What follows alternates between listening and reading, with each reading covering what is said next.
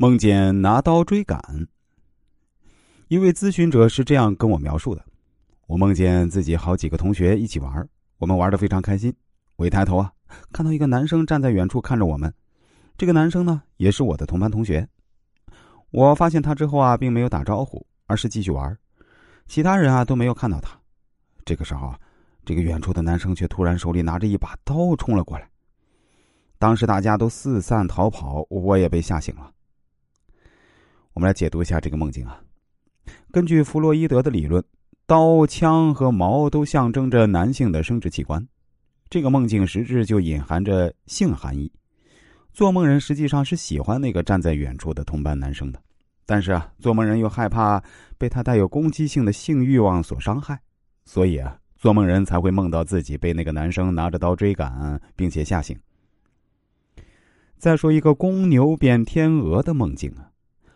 我梦见一头雄壮的公牛正在村子里横冲直撞，最后这头牛竟然跳进了水池，又变成了一只天鹅，优雅的在水面上游动着。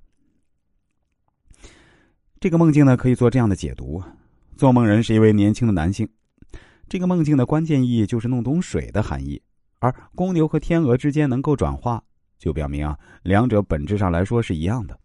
就比如说一块橡皮泥。既能捏成公牛，也能捏成天鹅。那么，梦境中的公牛和天鹅究竟有哪些相似的地方呢？在现实生活中啊，公牛的形象很强硬，天鹅则很柔美和优雅。所以啊，这个梦境应该是表达了做梦人找到女友之后，就从一个粗俗莽撞的人变得优雅稳重。再说个算命与追蛇的梦境。